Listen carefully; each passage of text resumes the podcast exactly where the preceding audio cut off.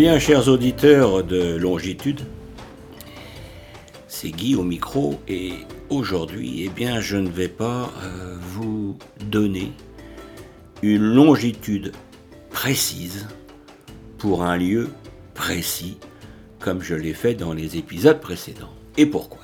Eh bien, tout simplement parce qu'aujourd'hui, je vais vous parler d'un voyage qui se situe sur environ 7 fuseaux horaires. Alors, qu'est-ce que c'est? Eh bien, c'est tout simplement, nous allons voyager à bord du Transsibérien. Alors évidemment, voyager dans le transsibérien, c'est un rêve pour tout le monde, et traverser la Russie, le pays le plus grand du monde, avec les paysages qui défilent sous nos yeux et voir le quotidien des personnes qui l'empruntent, eh bien c'est toute une aventure et on vous explique un peu plus en détail comment ça se passe. Alors, quand on dit transsibérien, eh bien on pense tout de suite à un train, alors qu'en fait c'est un système, un réseau ferroviaire qui traverse toute la Russie, de, je dirais, de Saint-Pétersbourg à Vladivostok, mais c'est surtout de Moscou à Vladivostok, soit 9200 km de rail et, comme je le disais, 7 fuseaux horaires. Alors, euh, il y a le transsibérien, mais également des lignes euh, différentes, comme par exemple, euh, on va dire des lignes secondaires, comme le transmongolien qui relie Moscou à Pékin, mais en passant par la Mongolie, et également le transmanchourien qui emprunte le même itinéraire mais sans passer par la Mongolie. Alors, je vais vous parler ensuite des différentes grandes villes qu'on a traversées, euh, que le train, le train s'est arrêté évidemment, comme euh, Moscou, bien sûr, là où c'est le départ, et Kazan, et Yekaterinbourg, Krasnoyarsk, Irkutsk. Alors, ce trajet représente 88 heures de train. Et euh, de Moscou à Vladivostok, 5885 km. C'est très précis. Alors, euh, pour faire le trajet, ben, on peut le faire en une seule fois, soit à peu près euh, une semaine entière. Mais si vous souhaitez le faire avec des arrêts dans certaines villes, eh bien, sachez qu'il faudra acheter différents billets. Oui, parce qu'il n'y a pas euh, un billet avec stopover. Alors, euh, il y a différentes façons de, prendre ces billets.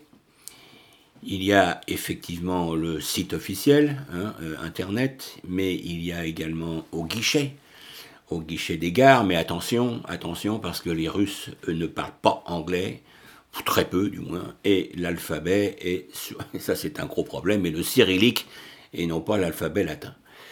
Et puis aussi, vous pouvez euh, euh, vous connecter sur l'application Russian Railways, et euh, il est préférable de prendre cette option qui est plus pratique.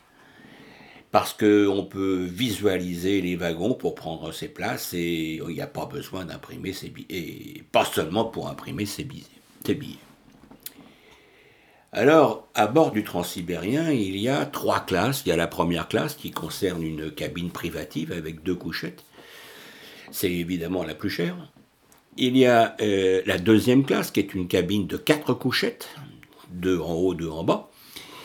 Mais, comme je le disais, pour pouvoir euh, fréquenter euh, les passagers russes, du train, eh bien, il y a la troisième classe. Et la, la troisième classe, finalement, non seulement c'est la moins chère, mais c'est aussi un compartiment tout ouvert avec 54 couchettes. C'est, finalement, c'est un immense dortoir avec des couchettes de part et d'autre d'un couloir central. Mais c'est la meilleure solution pour pouvoir fréquenter eh bien, les gens qui voyagent à bord. Et puis, bien sûr, c'est le moins cher. Alors, euh, ceci représente à peu près, on va dire, 210-220 dollars par personne. Alors, on va parler du quotidien. Alors, nous sommes à la gare, par exemple, de Yekaterinbourg. et le train part à 21h50 pour Krasnoyarsk. Alors après un passage de sécurité dans la gare, eh bien, nous repérons notre quai, et ça va bien parce que les noms des villes sont en cyrillique, mais aussi en anglais. Nous sommes sauvés. Alors, il faut bien sûr présenter ses passeports à la responsable ou au responsable du wagon, qui est, en général, c'est une femme qui est appelée la provodnista. Puis, nous montons à bord du train. Alors, pour ceux qui sont euh, en voyage comme les, routards, hein, eh bien, nous avons nos sacs à dos et c'est un peu compliqué de circuler dans l'allée centrale parce qu'il faut effectivement éviter les pieds qui dépassent des lits.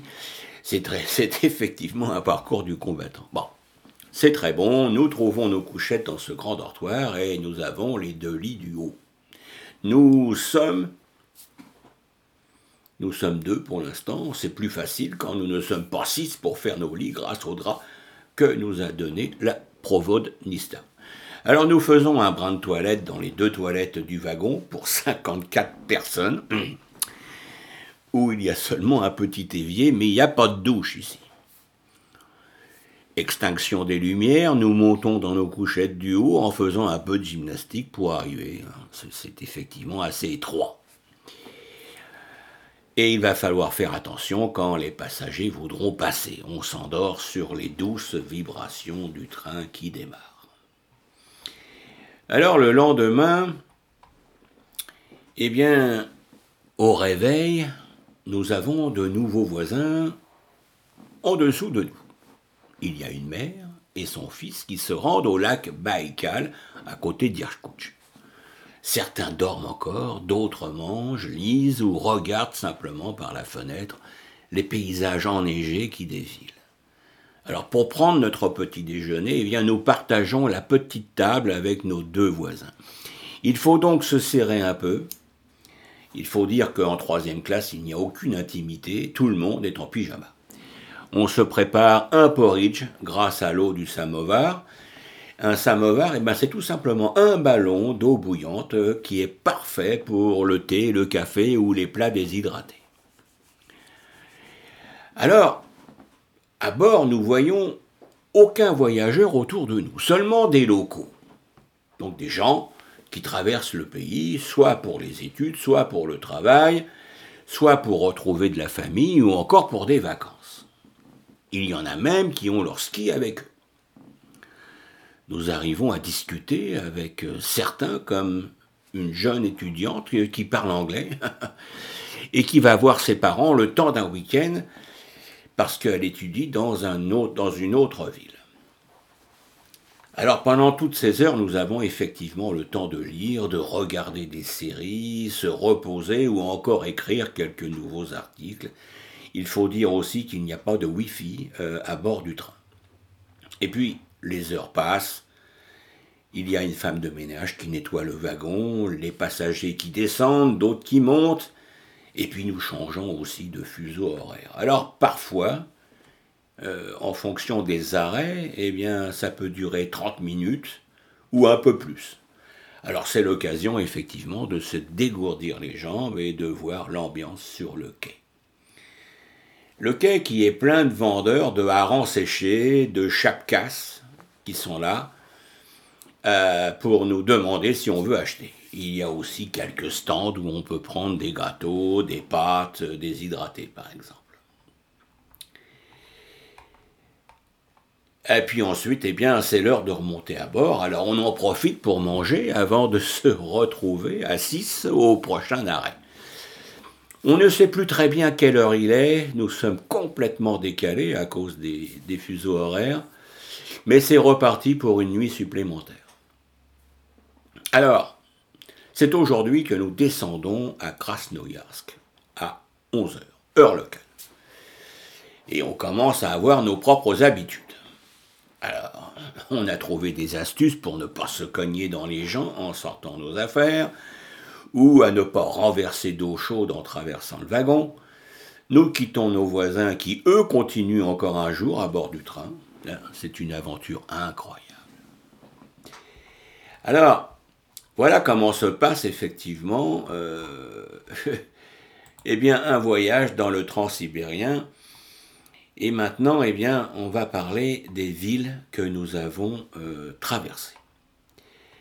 Alors, je ne vais pas parler de Moscou puisque c'est le départ du transsibérien, mais on va passer sur la ville euh, suivante, c'est-à-dire à Novgorod.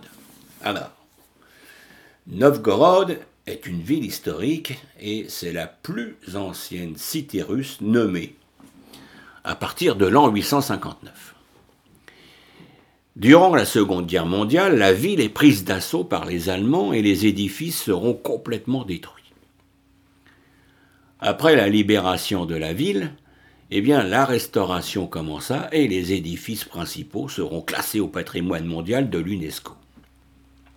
On compte à Novgorod de très grands nombres d'églises, de cathédrales et de monastères. Après Novgorod, eh bien, c'est Kazan. Kazan qui en russe signifie le chaudron. Et c'est la capitale de la République du Tatarstan, le pays des Tatars. La ville comporte un patrimoine architectural important, avec une influence occidentale mais aussi orientale. Elle est d'ailleurs le centre religieux musulman de Russie, avec la plus grande mosquée d'Europe qui fut inauguré en 2005.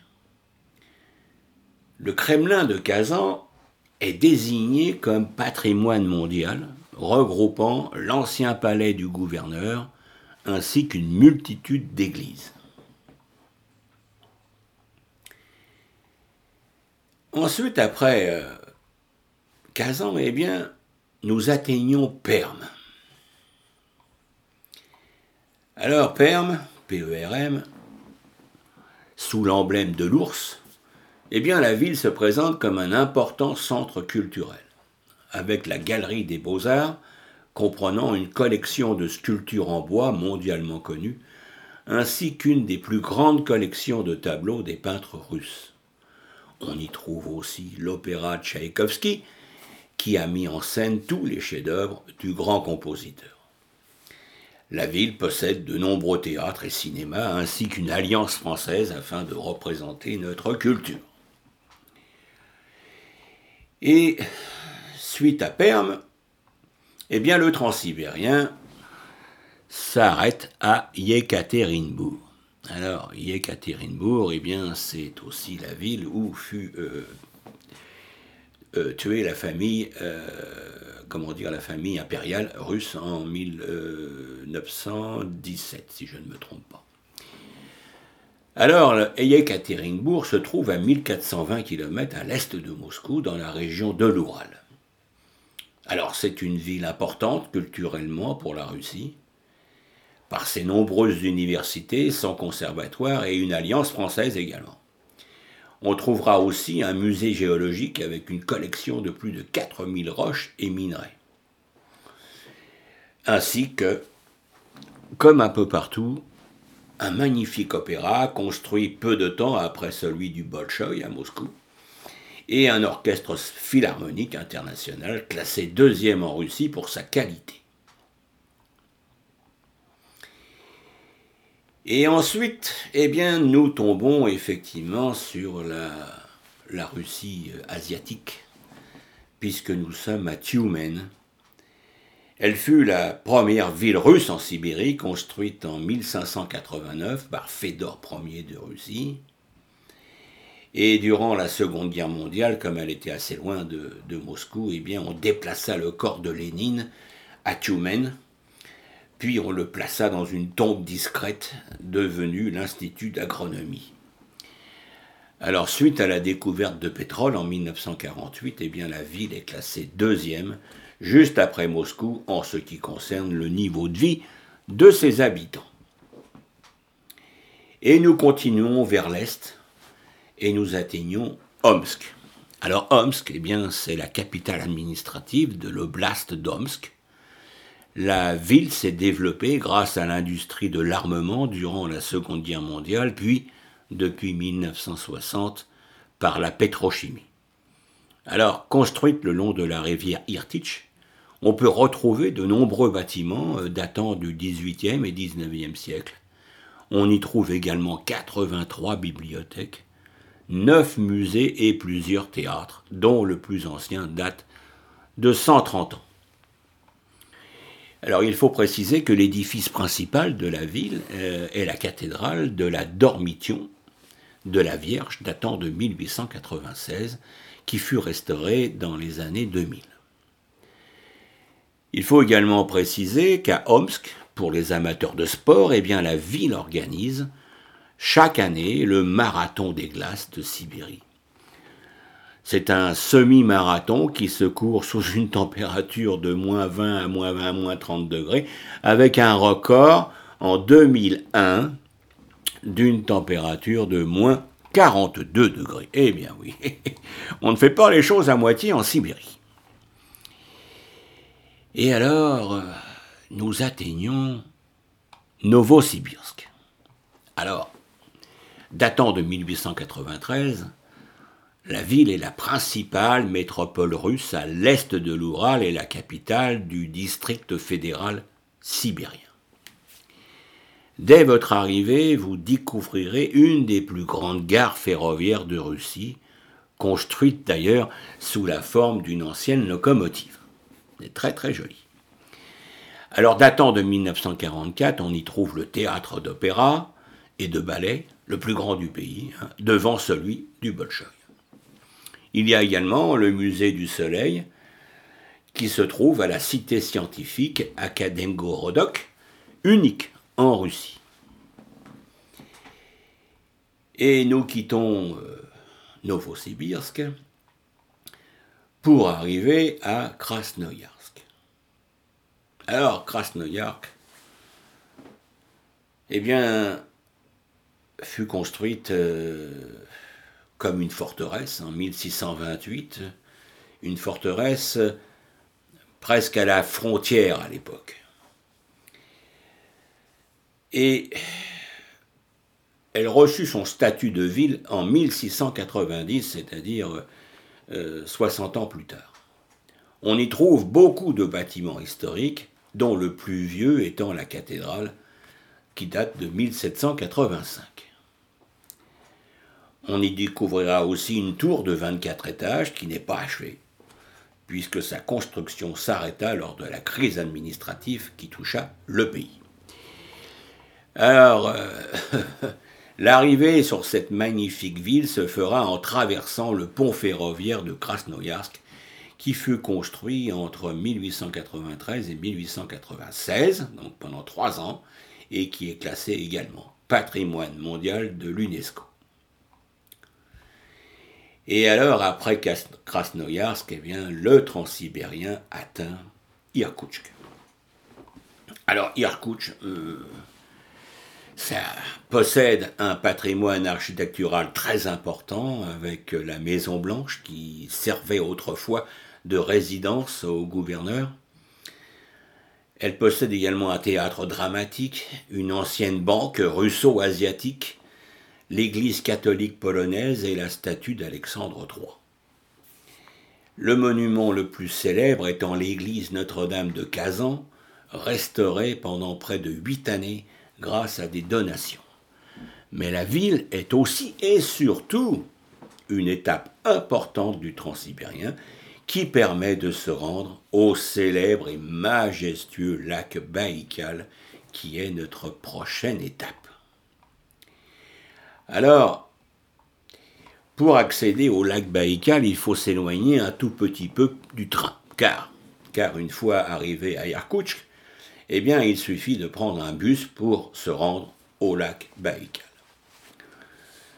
Lac Baïkal, surnommé la perle de Sibérie, il représente la plus grande réserve d'eau douce liquide à la surface de la Terre, avec une eau si transparente qu'il est possible de voir jusqu'à 40 mètres de profondeur. Le lac constitue approximativement 20% du volume mondial d'eau douce retenu dans les lacs et les rivières avec une superficie de 31 722 km. Il faut dire aussi que le lac Baïkal, eh bien, euh, c'est un lac qui est très très profond. Euh, le problème, excusez-moi, chers auditeurs, c'est que je n'ai pas en mémoire la profondeur, mais si, euh, vous êtes intéressé, je pourrais effectivement vous la décrire. Alors, le lac Baïkal, effectivement, mérite une visite. Et après le lac Baïkal, nous poursuivons donc euh, sur la ligne du Transsibérien vers l'est et nous arrivons à Ulan-Ude. Alors, Ulan-Ude, c'est la capitale de la République de Bouriatie. La ville, donc, est un centre d'échange entre la Russie, la Mongolie et la Chine. Alors, à Ulan-Ude, eh bien, on y trouve plusieurs vieilles maisons de marchands décorées avec des sculptures en bois et en pierre, ainsi qu'une immense sculpture de la tête de Lénine exposée sur la place principale.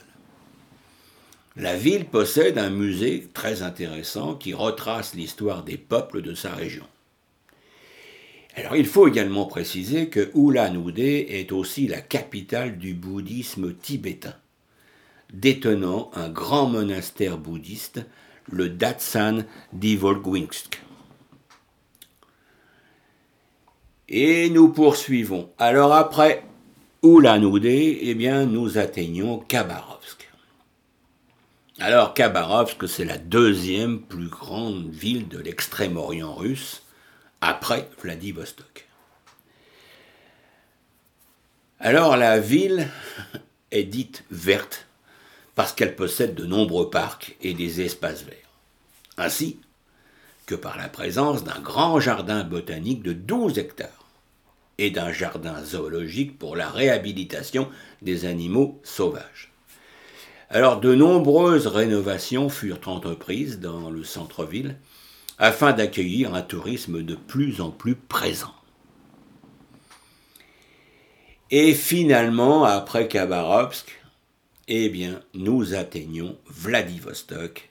Vladivostok qui est donc le terminus du transsibérien. Et là, tout le monde descend. C'est le dernier arrêt. Alors, il est aussi possible, effectivement, de continuer ce grand périple en train en franchissant la frontière pour se rendre en Chine. Alors, Vladivostok est à, proximité de la frontière avec la Chine et la Corée du Nord.